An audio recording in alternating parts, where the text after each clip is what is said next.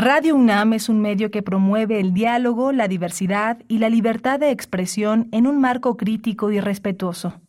Los comentarios expresados a lo largo de su programación reflejan la opinión de quien los emite, mas no de la radiodifusora. La Facultad de Derecho de la UNAM y Radio UNAM presentan Toda sociedad requiere para su funcionamiento regirse por valores, principios, normas e instituciones. A diario escuchamos, leemos y opinamos sobre temas relacionados con la legalidad. Pero, ¿verdaderamente conocemos nuestros derechos y obligaciones? Tu participación es indispensable. Acompáñanos. Derecho a debate. En la cultura de la legalidad participamos todos. Conduce Diego Guerrero.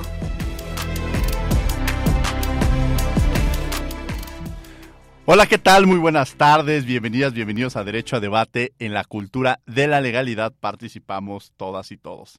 Mi nombre es Diego Guerrero y como cada martes les agradecemos que nos sintonicen por el 96.1 FM.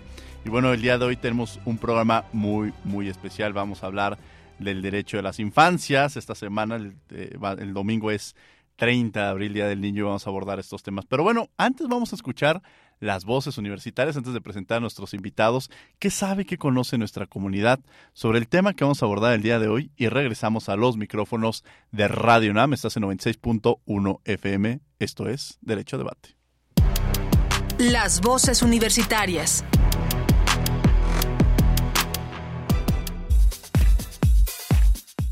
¿Conoces cuáles son los derechos de las niñas, niños y adolescentes?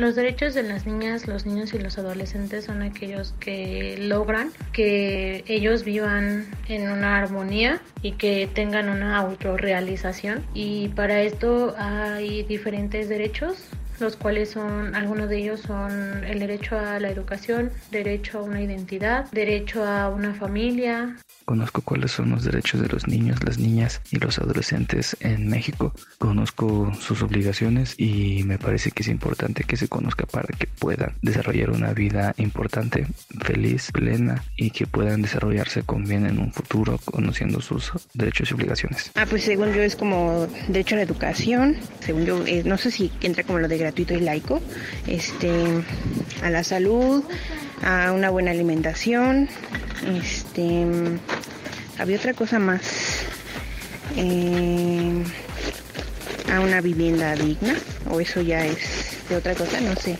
Según yo son como esos básicos.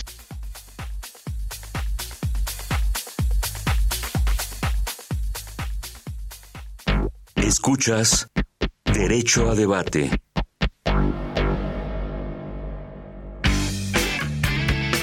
Queremos que entres al debate. Llámanos al 55 36 43 39 y participa. Derecho a debate. Estamos de regreso en los micrófonos de Radio NAM, esto es 96.1 FM. Los invitamos también a que nos sigan en las redes sociales, Facebook, Instagram, TikTok y Twitter como Derecho a Debate. Y bueno, el día de hoy vamos a hablar sobre derecho a las de las infancias. Para ello me acompaña en primer lugar la doctora María Elisa Franco Martín del Campo, quien es investigadora del Instituto de Investigaciones Jurídicas de la Universidad Nacional Autónoma de México.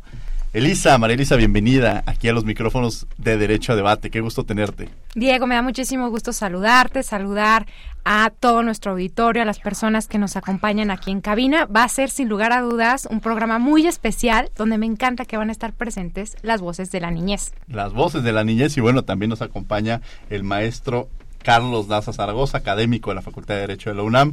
Bienvenido, Carlos. ¿Qué tal, Diego? Todo un gusto estar aquí de nueva cuenta contigo en este programa, con invitados de lujos, por supuesto, en compañía de María Elisa Franco y nuestros invitados de lujo para hablar de este tema de la niñez. Constanza, bienvenida a la radio. ¿Cómo estás, Constanza? Bien. Qué gusto tenerte aquí en Derecho a Debate. ¿Estás contenta? Sí.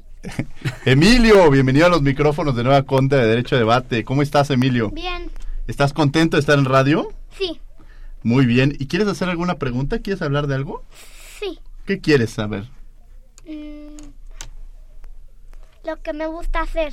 Lo que te gusta hacer. Bueno, ahorita vamos a platicar de lo que te gusta hacer, pero justo vamos a hablar de un tema que ocupa una gran relevancia y es muy importante tener a, a la infancia, a, un, a niñas, niños en este programa, pues para que nos platiquen sobre eso y además cómo les explicaríamos a ellos, porque seguramente sus amigos y amigas nos están escuchando en la radio. Entonces, eh, María Elisa, yo quizá empezaré con esta parte de qué es esto de los derechos de la infancia y cómo se lo podríamos explicar a una niña y un niño que quizá nos está escuchando.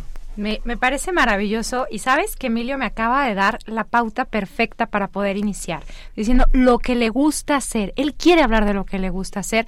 Ese es uno de los elementos centrales cuando estamos hablando de la perspectiva de niñez uh -huh. aplicada al derecho y es escuchar a las niñas y a los niños. Ese es uno de los principios sobre los que descansa la Convención sobre los Derechos de los Niños y la perspectiva que hemos empleado en el derecho para analizar los casos donde intervienen derechos de niñas, niños y adolescentes. Entonces, un elemento central, y qué bueno que lo colocó Emilio, es hablar sobre lo que ellos y ellas necesitan, sobre lo que quieren. Ya lo decía Emilio, yo quiero hablar de lo que me gusta hacer.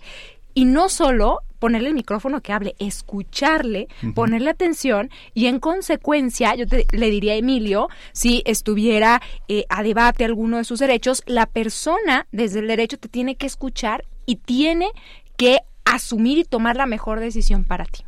¿Escuchaste, Emilio? Sí. A ver, tú decías, ¿qué es lo que me gusta? A ver, yo les voy a preguntar a ustedes dos. ¿Qué es lo que les gusta hacer? ¿Qué te gusta hacer, Constanza? Me gusta jugar con mis muñecas. ¿Te gusta jugar con tus muñecas? Sí. ¿Y a ti, Emilio, qué te gusta hacer? Muchas cosas. ¿Cómo qué? A ver. Mm. Ir a la escuela y estar con mis amigos. Ajá. Emiliano y Luca y los demás. Ajá. Maya y, las, y los otros y las otras. Uh -huh. y, y, me gustan los superhéroes también. También te gustan los superhéroes. Muy bien, Emilio. Bueno, pues ya sabemos un poquito de lo que les gusta a ustedes. Y quizá también aquí Carlos le va a pedir que también me acompañe en la conducción para que les pregunte él también a los niños y desde luego también a nuestra invitada y sobre todo entender la importancia que tienen los derechos de la infancia, ¿no? Sí, sin duda. Yo creo que ha ido avanzando con el paso del tiempo este reconocimiento y digo, yo no soy experto en la materia, pero sí he acercado a que tenemos que hacer ese cambio de paradigma. No solo pensar lo que en nuestra consideración sería lo mejor, sino escucharlos a ellos para ver para ellos qué es lo mejor. Y es como han ido avanzando esta esfera de protección de los derechos de los niños. Y con, a mí me gustaría igual si nos quieres platicar un poquito, ya nos dijiste que te gusta hacer, jugar con tus muñecos. ¿Cuál sería tu deporte favorito? Mi deporte favorito sería la natación en cañadas. Muy bien, ¿te gusta la natación? Digo, Emi, no sé si tú nos quieres platicar, yo sé que eres muy buen deportista. ¿Cuál es tu deporte favorito, Emilio? Fútbol. Fútbol. ¿Y a qué equipo le vas? A los Pumas. ¿Le vas a claro. los Pumas? Claro, claro obviamente, Emilio, por supuesto. Oye, Emilio, ¿juegas fútbol? Sí. ¿Cómo se llama tu equipo?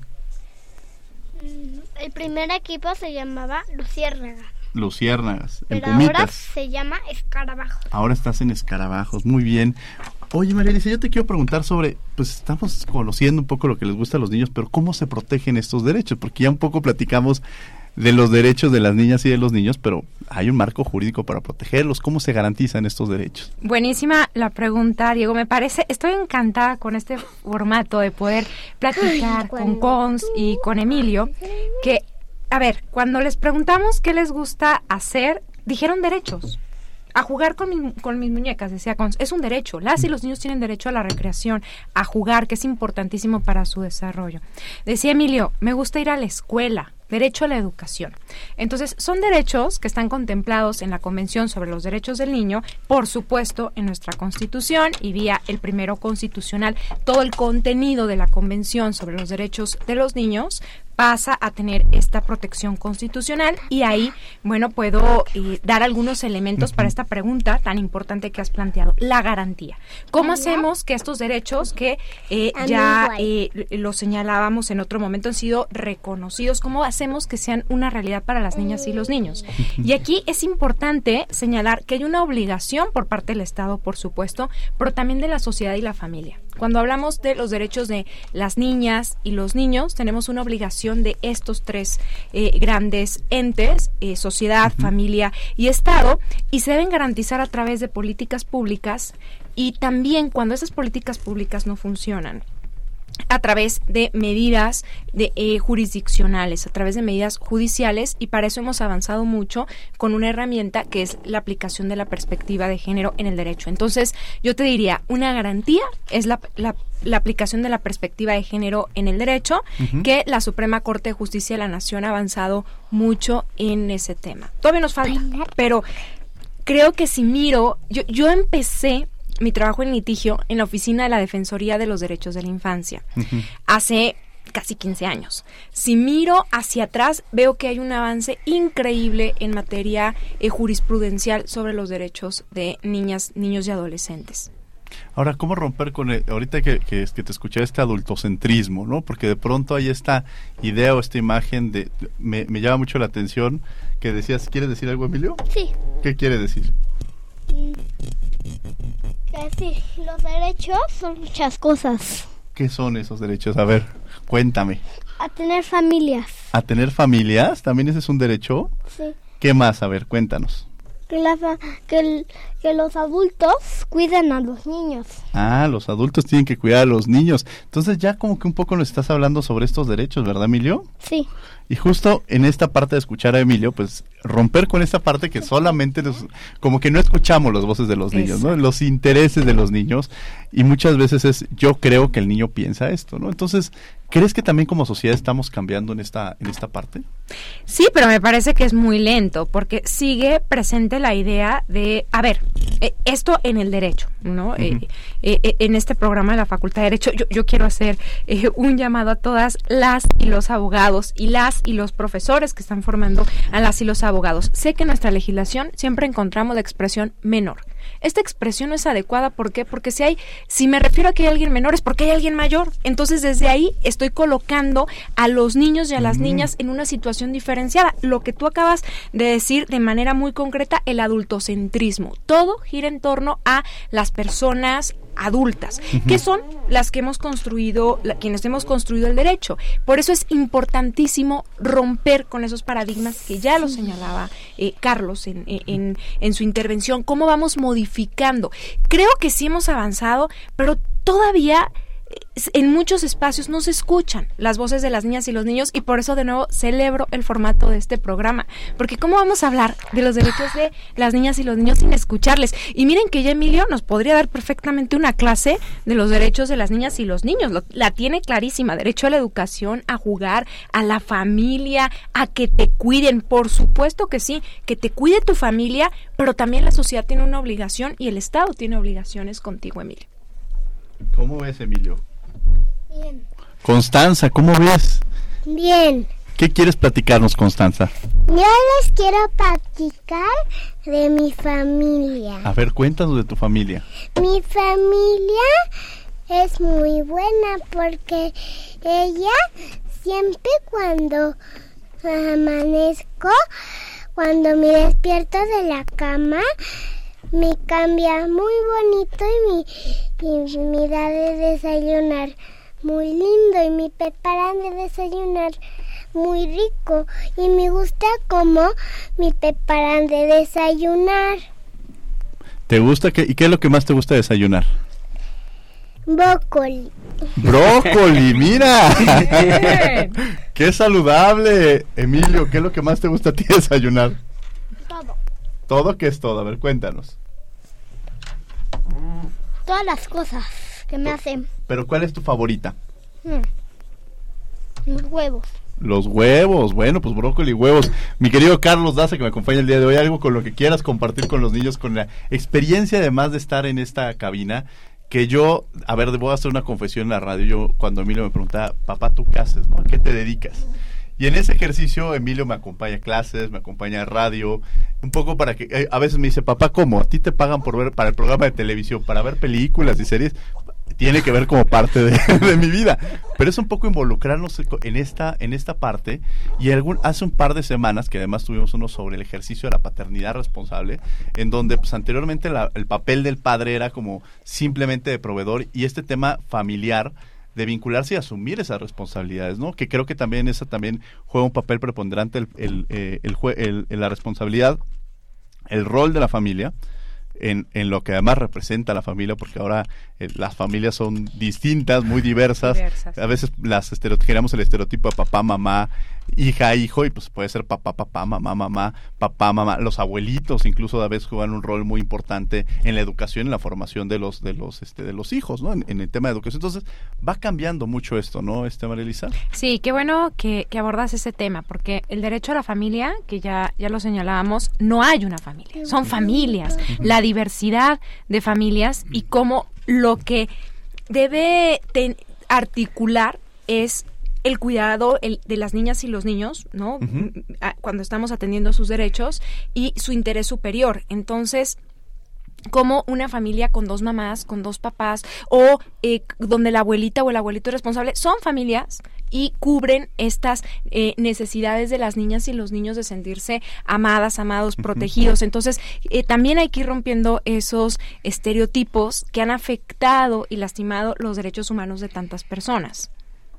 Sí, y que, y que al final también tendríamos que involucrarlos en esta protección que existe. Carlos Daza, que nos acompaña el día de hoy. Adelante, Carlos, para seguir platicando en esta, en este, además formato distinto al que hemos tenido en Derecho a Debate, el cual, este, pues estamos escuchando y además están dibujando aquí y este, y haciendo parte que incluso también es un derecho que tiene, el derecho a dibujar, Emilio. Constanza, que además ya le veo que ya dibujó varias cosas y que además los dibujos a veces nos reflejan mucho de la vida de los menores, ¿no? Carlos Daza. Que es increíble esta dinámica que estamos teniendo ahorita, porque, a ver, nos dices el tema de cómo debemos entender a los niños y que ellos deben de ser escuchados. Yo con Constanza tra- procuro tener este vínculo, escucharla, pero pues con el concepto de que nadie nos enseña a ser papás, también hay cosas que de repente digo, a ver, momento, esto sí, esto no, esto debería ser de cierta forma, para tratar de darle una guía. Como en su momento, esto que hace muy padre Diego de tener este acercamiento con Emilio, de invitarlo a lo que es su mundo, a lo que él ha aprendido, a lo que ha construido. A su vez yo lo hago de la misma forma con Cons, poniendo esta plataforma de qué es lo que consideramos que es mejor. Tengo un antecedente bien padre con mi papá, de en su momento hoy conozco gente a mis 35 años, casi 35 años, dicen yo te conocí a los 5 años cuando tu papá venía a la facultad de Derecho a dar clase. No puedo creer que ese niño hoy viene y ya es maestro en la facultad, ya fue, fue socio del doctor Daza y hoy está en eso. Pero a mí me llama mucho la atención qué tanta valo- cómo debe ser la valoración, por ejemplo, en un procedimiento que los jueces cuando tienen la escucha del menor para saber qué es lo que ellos realmente quieren. Y esto cómo debe ser la ponderación que tienen para decidir el tema de la guarda y custodia con los niños, el tema de las visitas y convivencias. Hay ocasiones en donde existe esto, creo que tiene que ver con la cuestión vicarial, de Claro. violencia vicarial, Sí, sí, sí. o con eh, con quién van a tener, eh, si tiene algún tema de afectación, operación, hasta qué punto los papás tienen injerencia con los niños. Oye, es que tu papá no nos da, es que tu papá no hace esta situación y cómo ser ponderada esta situación. No sé, Marina, tú que eres experta, igual nos puedes platicar un poquito más de esto. Sí, a ver, bueno, Carlos, tocas muchos temas y quisiera articular la respuesta con el principio de interés superior de la niñez. Es un principio que rige. A ver, eh, la Convención sobre los Derechos eh, del Niño y la aplicación de la perspectiva de género en el derecho tiene cuatro principios que articulan. Uno ya lo platicamos, que sean escuchadas, escuchados y sus opiniones tomadas en cuenta.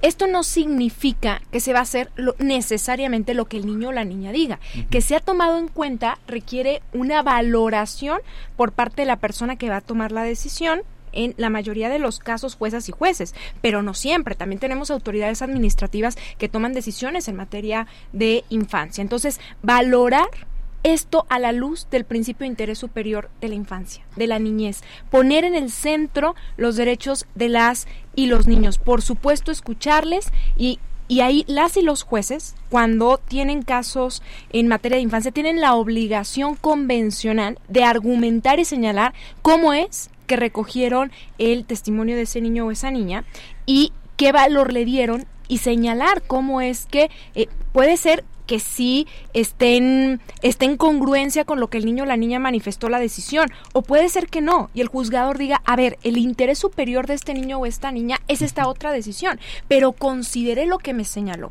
Hay otros dos principios que articulan eh, la aplicación de la perspectiva de niñez en el derecho y es el derecho a la vida y al desarrollo, entendiendo que las decisiones que tomamos hoy en la vida de un niño o una niña va a tener un impacto para toda su vida.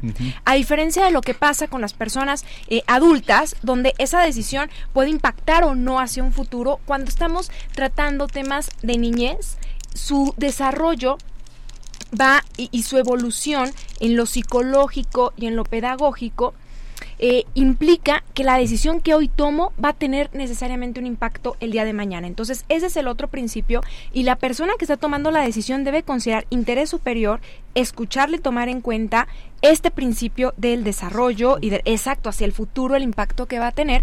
Y hay otro derecho que es el del principio de igualdad y no discriminación. Y aquí está el lo que decía justo Diego al, al, principio del programa cómo combatimos el adultocentrismo. Cómo entendemos que Cons y Emilio son una niña y un niño que tienen necesidades específicas y que no son adultos y adulta chiquita no es un niño una uh -huh. niña no son eh, es, ahora sí que eh, objeto de, no de, de, tutela, de cuidado, son sujeta y sujeto plenos de derechos. Y claro que habrá que cuidar, que, que tutelar esos derechos, pero que es importante no sobreponernos a las niñas y a los niños, que esa es una mirada asistencialista que ha prevalecido, que afortunadamente ya hemos ido desmontando con uh -huh. criterios jurisprudenciales, pero esta mirada donde se ve que, ah, es que le, ella no sabe, entonces yo voy a, a decidir, a ver, la escucho y, y tomamos la mejor eh, decisión, pero colocando sus derechos en el centro.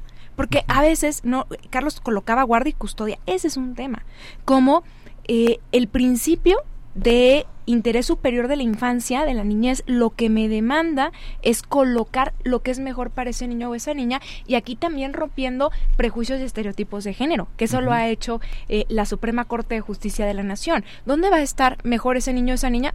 Con mamá o papá lo debe valorar, pero esta eh, presunción a partir de los estereotipos de que las niñas y los niños están mejor con su madre. Uh -huh. Esta es una idea que responde a estereotipos de género. Entonces, aquí la perspectiva de niñez y la perspectiva de, de género se, se empatan. Eh, hay ahí, me parece que de manera también malintencionada, la intención de, de, poner a pelear la perspectiva de niñez con la perspectiva de género. La perspectiva de niñez y de género se complementan y tenemos un eje articulador que es el principio de interés superior de las y los niños. Claro, ahora de pronto hay, hay niñas y niños, ahorita platicamos sobre el de, derecho a tener eh, familias y yo le preguntaría a Emilio, Emilio, tú tienes compañeritos que están en una fundación que se llama Quintas Carmelitas, ¿verdad? ¿Quiénes son ellos? A ver, platícame. Unos, unos están en primaria. Ajá, ¿y qué? Uno se llama Gilsani. Y, y, vamos, ahorita vamos a poner, pero ¿cómo es? O sea, él está, ella está en tu salón, ¿verdad? Uh -huh. Y en este ejercicio la Fundación de Quintas Carmelitas es una casa hogar que muchos niños van, o sea, con, están en la escuela de Emilio, en este proceso en lo que incluso este, cuando ya los adoptan hacen incluso este proceso de, de, de, este pues de convivencia que van teniendo y él Emilio también va aprendiendo. Un día decía oye es que me agarró mi, mi dulce no entonces esa es parte de, de la vida que, que, ha tenido esta, esta, esta persona y que al final también él es bueno y qué vas a hacer tú como para esta parte de pues llévale al otro día un dulce o en esta parte de convivencia pero de pronto parecería como que las casas hogares estaban separadas completamente de esta convivencia que podrían llegar a tener. ¿Cuál sería el, el, papel que tienen en la sociedad y sobre todo en este esta parte de involucrarlas? Porque creo que es un, una labor muy muy importante, ¿no?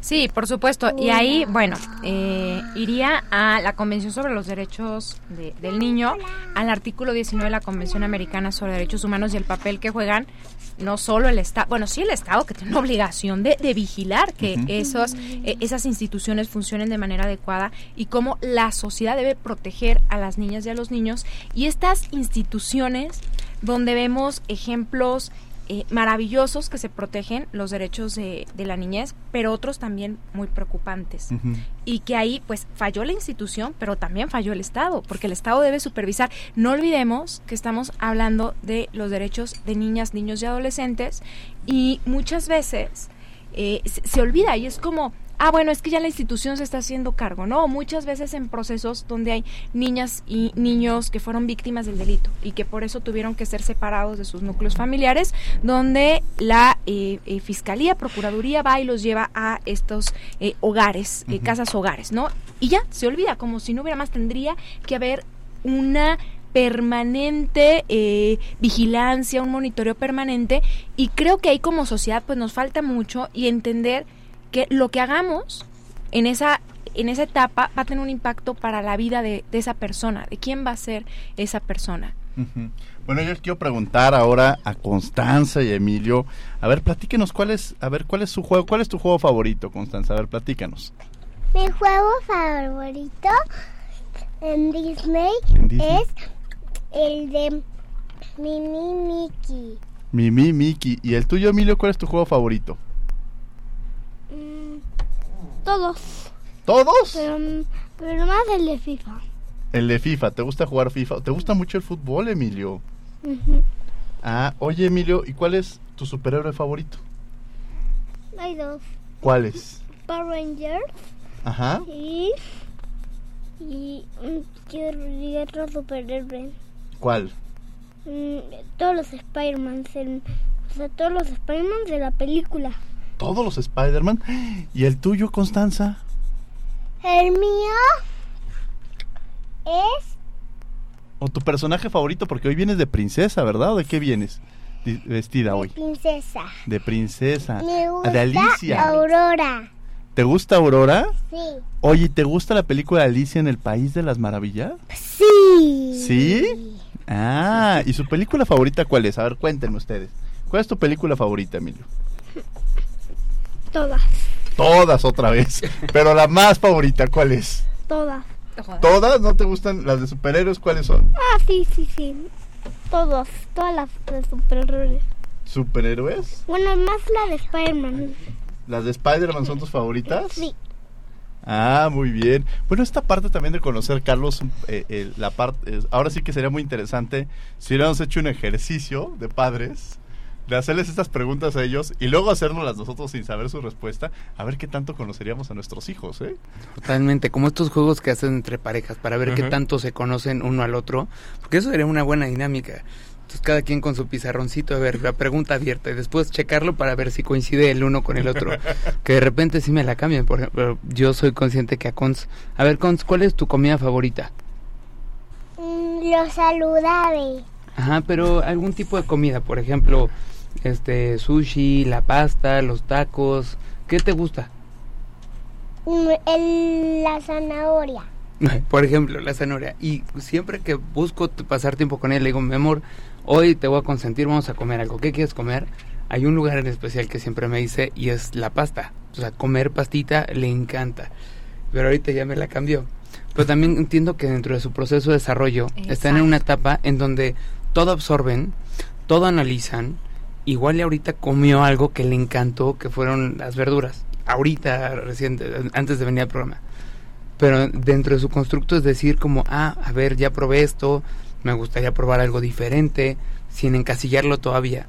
Cosas que he visto que conforme creciendo, vamos creciendo, nos vamos encasillando a ciertas cosas y como que vamos perdiendo esa habilidad de sorprendernos o de querer conocer cosas diferentes. Digo, no sé cómo lo ves tú, eh, Elisa. Carlos, qué bueno que tocas ese punto porque implica entender, ¿no? En el caso, eh, estamos eh, en un auditorio de la Facultad de Derecho, entender que el derecho no nos alcanza para, para poder garantizar los derechos humanos de niñas, niños y adolescentes y por eso tenemos que allegarnos de la psicología y de la pedagogía. Carlos decía, a ver, es que su, peli- su comida, su película favorita la semana anterior era otra y es parte de cómo las niñas y los niños van creciendo, es parte de su desarrollo progresivo que tiene un impacto para el ejercicio, ojo que no para la garantía de todos sus derechos humanos. Entonces es entender que es parte de la niñez, que es característica propia.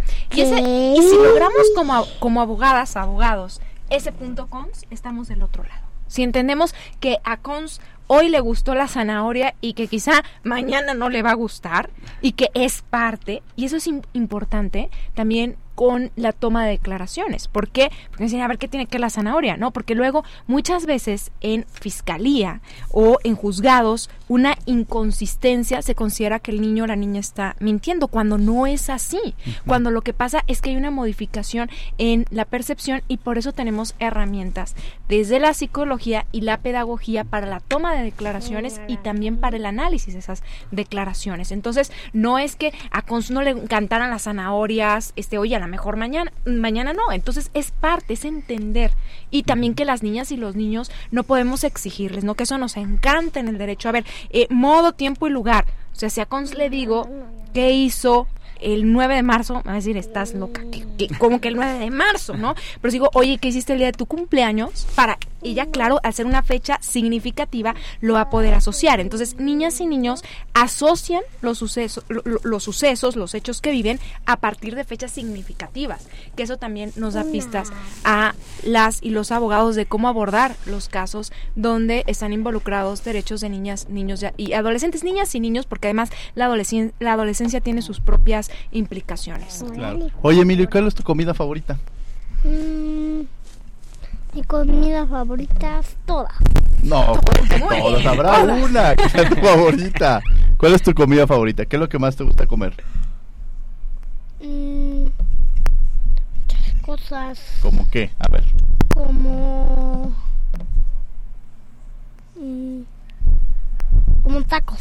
¿Tacos? Yo me gustan más los tacos dorados. ¿Los tacos dorados te gustan mucho? ¿Y qué más? A ver.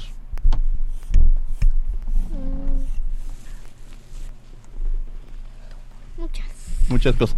Oye, ¿y cuál es tu color favorito? Ah, todos. ¿Pero cuál es el, tu favorito favorito? Todos. ¿Habrá uno que te guste más? No. ¿No? Todos. Bueno. ¿Cuál es tu color favorito, Constanza? El rosa. El rosa. Y bueno, en esta parte de, de los colores y demás, a veces romper con ese tema de estereotipos, que creo que también es importante cuando de pronto un niño dice, me gusta a mí jugar con esta muñeca, y la niña puede decir, me gusta jugar con un balón, empezar a romper, o, o, el color, este, romper con esos estereotipos que muchas veces están muy marcados y que son, hace rato lo mencionabas, el resultado de nuestra historia, o sea, todos los adultos somos resultado de nuestra infancia y de nuestra historia. Y creo que a partir de ahí tendríamos que empezar a romper con esos estereotipos de género que existen, ¿no? o identificar con ciertas cosas para los niños y ciertas cosas para las niñas, o incluso cuando un niño se empieza a llevar con una niña, ay, es que es tu novia, ¿no? Cuando son niños y empiezas a, a cierta edad como a sexualizar esta parte. Sí, son, son amigos, ¿no? Uh -huh. y, y, bueno, qué, qué, bueno que tocas eso, Diego, porque es otro derecho. Las niñas tienen el derecho a ser educadas libres de estereotipos de género. Eso está establecido en la Convención Interamericana para prevenir, sancionar y erradicar la violencia contra la mujer, también conocida como Convención de Belén do Pará, pero está así, el derecho a ser educadas libres de estereotipos de, de género. Eso no significa que esté mal que a una niña le guste el rosa, pues le puede gustar el rosa como le puede gustar el azul. Claro. Pero justo lo que dice Diego, jugar con muñecas como jugar con coches, como eh, con balones, con lo que quiera, no limitar. Porque además, en, en la infancia, el juego es muy importante. Eso va a marcar mucho de sus habilidades y capacidades en el futuro. Entonces, cuando limitamos los juegos tanto de niñas como de niños, estamos limitando habilidades.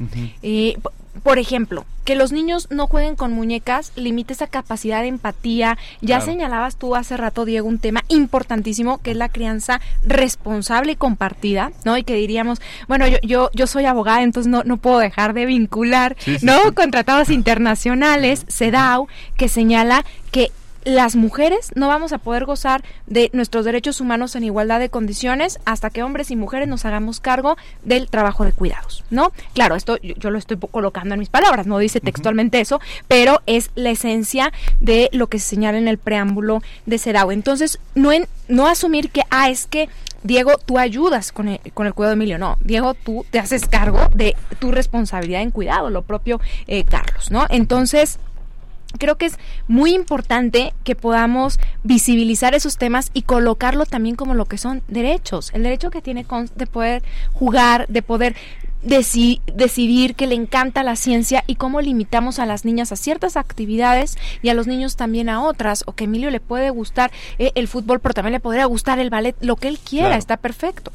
Sí, en esta parte como de romper justo con esos estereotipos, qué bueno que los sacamos porque es uno de los factores que tenemos que visibilizar, atender y algo muy importante que, que mencionabas, a mí este, a veces tengo, pues por la actividad académica uno puede a veces ir a, este, puede mover más la agenda, ¿no? Y justo una vez lo, lo, platicaba con, este, con, con Jerry, que pues cuando yo llegaba le decían, oye, qué bueno que él, que él, que él viene a las fiestas, ¿no? Como si fuera un tema de casi casi agradecele de que él está en, ese, sí. en esta labor, ¿no? Y juega un poco también, que también lo voy a decir, creo que Carlos le ha tocado, cuando uno llega a las fiestas y había este, puras mamás, ¿no? Porque generalmente pues hasta, hasta para involucrarse uno, ser aceptado dentro también es una parte complicada, ¿no? Ya al final ya uno empieza a decir, no, sí, el doterra, el aceite y cosas así ya, pero eh, en esta convivencia que uno va teniendo, pero la realidad es que rompe con esa parte, en romper con estereotipos que prácticamente la mamá es la que tiene que estar ahí y el padre es este, y que independiente de eso también, yo sí creo que algo muy, muy importante, y hay que hay que reconocer que lo mencionaba Alison, no no se han roto con esa parte de la enorme labor que realizan las madres. Yo siempre he dicho, por más del padre que me llegue la, gran labor que realizan las mamás y además yo siempre digo que yo hago una, una parte importante, pero desde luego la mamá de Emilio este, asume responsabilidades a veces que, que me lo digo así de esa manera, este eh, eh, ocupa un papel muy importante en la vida del niño, ¿no? Pero sí es este juego, este papel de responsabilidades que cada uno tiene que llevar a cabo y que tendríamos que empezar a reeducarnos, una, una deconstrucción social y que además se vuelve de construcción porque empezamos a pensar de manera distinta, ¿no? Sí, que igual me gustaría compartirlo este tema desde un enfoque distinto. Los niños, cuando están en pleno desarrollo, si tú los quieres encasillar a, de acuerdo a su género, a ser niño o niña, a ciertas cosas, los privas de conocer muchas otras cosas más cuando esa etapa del desarrollo en donde están con toda la capacidad, potencialidad, todo o sea, el oído abierto, todos sus sentidos perceptivos para cuestiones que van a ir aprendiendo. Y de este tema como de roles o estereotipos dentro de las estructuras, ahí tengo una anécdota muy padre que justo fue hace unos meses, tuvimos las primeras citas en el colegio de Constanza y los, habíamos dos papás que asistimos a esta reunión. Y me acuerdo perfecto como uno mi tocayo, ¿no? Agarra y dice, ok, en esta reunión de presentación con las mises, oiga, a mí me gustaría, yo tengo una pregunta, dice mi tocayo, yo sé que esto es como un sindicato, yo sé que existen adueñadas del poder las mamás, pero me gustaría candidatarme para ser la vocal del grupo, o el vocal del grupo, y ser ese vínculo entre las mises, los alumnos y los papás. No, bueno, todas las mamás voltearon inmediatamente con una cara de qué está hablando este señor. ¿Cómo me van a quitar a mí ese, ese papel o a alguna de nosotros cuando pues normalmente es la mamá que agarra el liderazgo y organiza las eventas y organiza todo esto? Pero al final de la reunión fue todo un tema de decir, qué padre, qué bueno ver a un papá que es involucrado, que está preocupado por conocer cuál es la situación que viven su, su hijo en particular y de los niños. Y que no es una situación de género, sino es una situación de es algo que me corresponde a mí. No le estoy haciendo el favor a mi pareja de que venir. Sí, o sea, eh, a ver, entender que el cuidado de niñas y niños nos corresponde a quienes decidimos tenerlo y además en familias diversas, que ya lo señalaba también Diego. A ver, tenemos familias con dos papás, con dos mamás y que son igualmente responsables. Y yo les invitaría a que reflexionemos porque, no, decía Carlos, a ver, que, que, las mujeres han agarrado ese rol, más bien se les ha cargado ese, e, e, e, ese rol y es como, bueno, pues si no, no hay quien más lo haga, me toca y es reconocer también los trabajos de cuidados y que necesitamos equilibrar. Entonces, yo celebro que tú y tu compañero fueran y que qué bueno que sea vocal de grupo e ir modificando esas estructuras. A mí me parece impresionante que 2023 y sigamos con estas mismas estructuras de, ah, bueno, es que la responsabilidad es de, de la madre. Eh, y, y, lo sé, y en, hasta en escuelas que tienen un discurso de igualdad sigue saliendo, porque es algo profundamente arraigado, que es eh, eh, el patriarcado, ¿no? Sí, sí. En, por ejemplo, eh, a mí cuando se enferma mi hija, siempre la primera que le hablan es a mí. Y, yo estoy o trabajando, dando clases, igual mi esposo, pero a quien le llaman es a mí. Y tengo que estar, ¿no? Este, buscando, si no puedo ir, a ver, coordinando, ¿no? En esta responsabilidad que hay. A ver, y no es que mi esposo no haga, es que la escuela a quien busca es a, la madre. Entonces, es, eh, eh, y por más que sí es una escuela que tiene este discurso de igualdad, sí siguen saliendo y se los he hecho ver y es como sigue pasando, ¿no? Me siguen marcando a mí. Pero cómo necesitamos ir modificando esas estructuras, ¿no? Eh, que están ahí y también impactan de, de, de, alguna manera en los derechos de las niñas, niños y adolescentes, cómo percibimos que debe ser el mundo. Sí, pero creo que esa labor también nos toca ir rompiendo. A mí también me toca en el chat de los que fui el primer papá que estaba en el chat, ¿no? Y de pronto, pero se vuelve muy interesante que al siguiente ciclo, pues ya habían otros papás que se empezaron a involucrar, ¿no? Y creo que ese es la, el papel que tendríamos que, y lo hemos platicado, y creo que es una labor que tiene este programa, empezar a romper cuando hablamos de derechos humanos es romper muchos, muchos, muchos estereotipos y una deconstrucción, que al principio probablemente quienes nos escuchen decían es que así me educaron. y yo entiendo que el papel, pero justo cuando estamos pensando así, como que el cassette se tiene que hacer para atrás y cambiar nuestra forma en la que estamos viendo el mundo y cambiar la forma en lo que nos rodea y creo que ese es una, un papel que tenemos que llevar a cabo. Yo les quiero preguntar a Constanza y a Emilio, ¿qué los hace? Emilio, tú ya estás muy acostado aquí, siéntate. ¿Estás cómodo?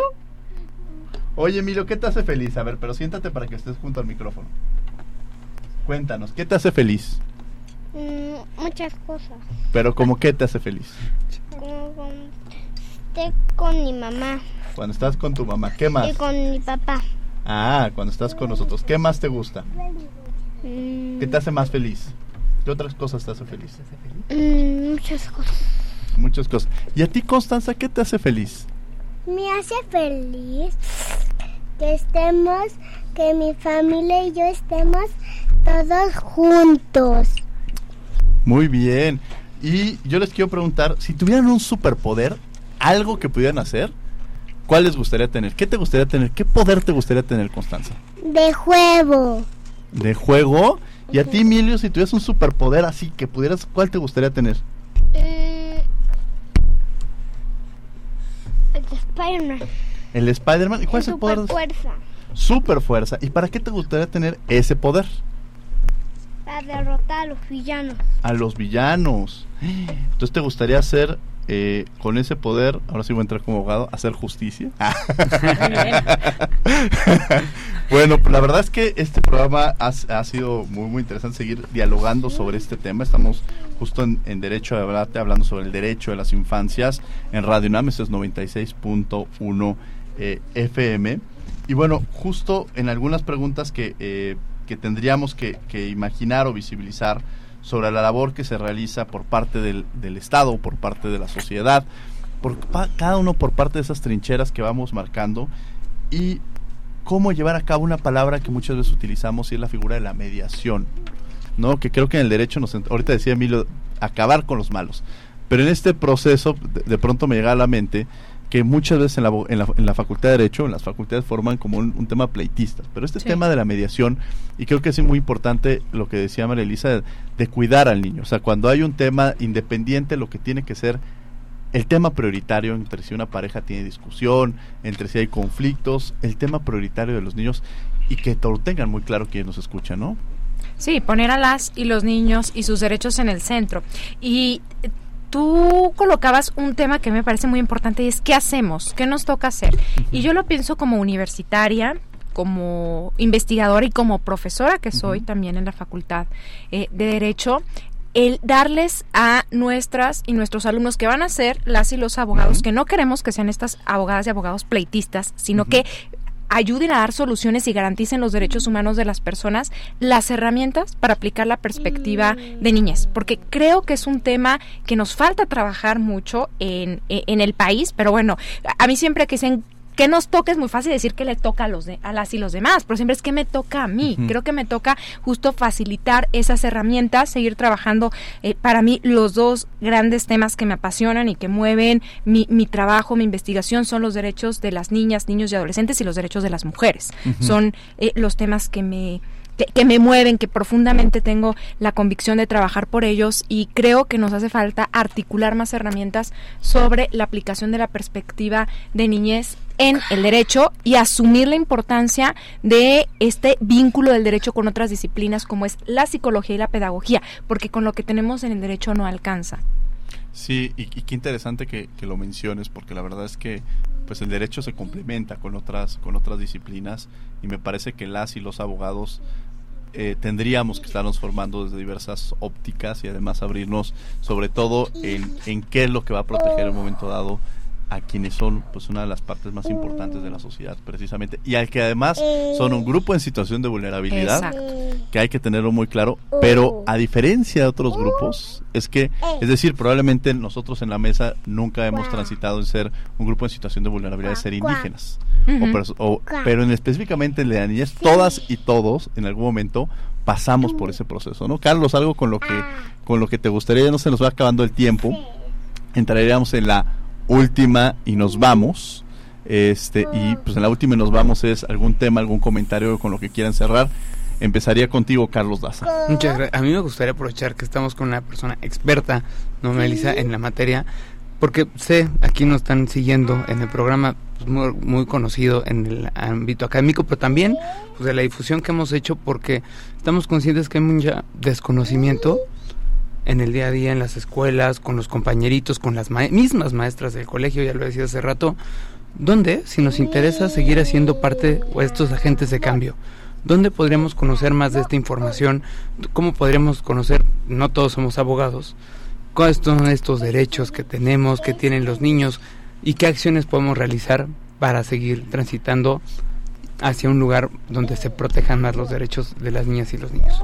Bueno, yo les invitaría a quienes están estudiando derecho, que ya son abogadas, abogados, a conocer los dos protocolos de la Suprema Corte de Justicia de la Nación que dan herramientas eh, muy digeribles. A ver, les digo, acérquense, tienen que conocer la Convención sobre los Derechos del Niño, pero me parece que la pregunta de Carlos va más, ¿cómo nos llegamos de herramientas? Y estos protocolos, ¿por qué digo dos protocolos? Porque eh, se acaba de reactualizar el protocolo, me, dirán en la Corte es que es el mismo, ay, véanlo, y no, no es el mismo, o sea, sí, sufrió, no, no fue cosas menores, sufrió un cambio importante, y me parece que son dos herramientas jurídicas que se complementan. Entonces, yo les invitaría a revisar estos protocolos protocolos y también hay eh, un desarrollo muy amplio en el Comité sobre los Derechos del Niño, que muchas veces se olvida. A ver, eh, y, y, sirve que pongo una preocupación que tengo, que a nivel universal sí tenemos la Convención sobre los Derechos del Niño, el Comité, pero a nivel regional no tenemos un tratado específico.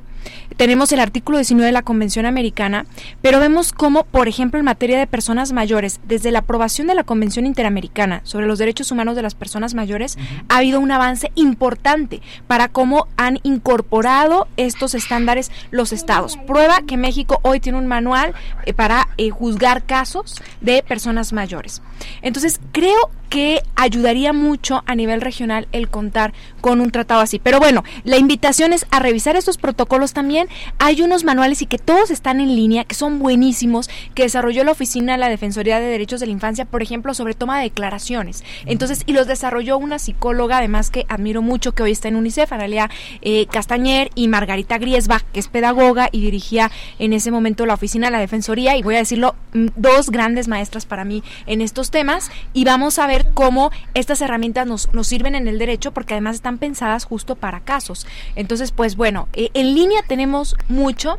Creo que lo que podríamos hacer, y, y, siempre no estoy vinculando con yo qué, puedo, qué, puede hacer, pues a lo mejor un, un repositorio, algo desde la universidad, ¿no? Jurídica, la facultad, que pudiéramos tener todo ese material y que pudiéramos decir un link y vaya ahí. Sí, que, que, dejamos esa tarea en la, en la mesa porque creo que sería una labor muy importante por parte de la universidad para, para precisamente en esta duda o, que, o en esta provocación que genera Carlos sobre dónde acudir, dónde tenerlos.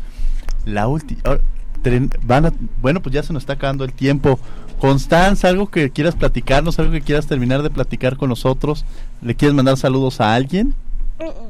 ¿No? Les quiero decir algo. ¿Qué? Cuéntanos, ¿qué nos quieres decir? A mí me gusta jugar en el intento Juegos de Mario Bros. Juegos de Mario Bros. Muy bien. Creo que vamos a tener que hacer un programa justo de los temas. Vamos a hablar un programa de Mario Bros. ¿Estás de acuerdo? Muy bien. Muchas gracias, Constanza. Emilio, ¿algo que quieras mandar? ¿Algo con lo que quieras terminar? ¿Que le quieras platicar a quienes nos escuchan? A mí también me gusta. Intento en Mario Bros. Ah, ¿y le quieres mandar saludos a alguien? Sí, sí.